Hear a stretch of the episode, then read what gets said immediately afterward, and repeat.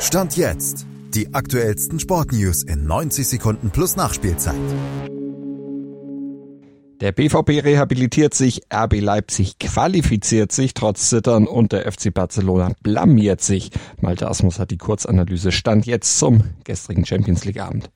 Das 2 zu 0 gegen Newcastle war die bestmögliche Antwort, die der BVB nach der Bayern-Klatsche geben konnte. Die Terzic-Truppe überzeugte auf der ganzen Linie, sowohl kämpferisch als auch spielerisch. Sie stellte die Abwehrfehler ab, schloss die Lücken im Mittelfeld und war aggressiv und vor allem aktiv. Niklas Füllkrug machte sein erstes Champions League Tor, Julian Brandt legte nach und damit hat sich der BVB nicht nur rehabilitiert, sondern das Tor zum Achtelfinale auch ganz, ganz weit aufgestoßen. Den direkten Vergleich mit Newcastle haben sie nämlich Stand jetzt gewonnen und könnten in drei Wochen gegen Milan bereits alles klar machen.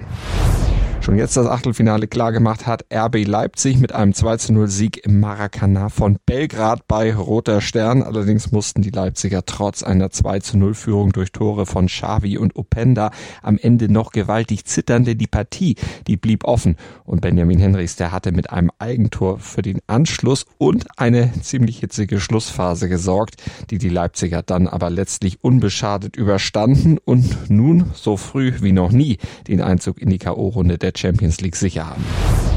Genauso wie übrigens Man City, die haben Bern dank eines Doppelpacks von Erling Haaland mit 2 zu 0 geschlagen. Milan schlug in der Dortmund-Gruppe dann noch PSG mit 2 zu 1. Die Pleite des Abends kassierte derweil aber der FC Barcelona in Hamburg gegen Donetsk. Da machte er sein laut Xavi schlechtestes Spiel seit Jahren und unterlag mit 0 zu 1. Die Offensive um Robert Lewandowski blieb erschreckend blass und ermöglichte Donetsk weiter von einem Überwintern in der Königsklasse zu träumen. Dir hat dieser Podcast gefallen? Dann klicke jetzt auf Abonnieren und empfehle ihn weiter. Bleib immer auf dem Laufenden und folge uns bei Twitter, Instagram und Facebook. Mehr Podcasts aus der weiten Welt des Sports findest du auf meinsportpodcast.de.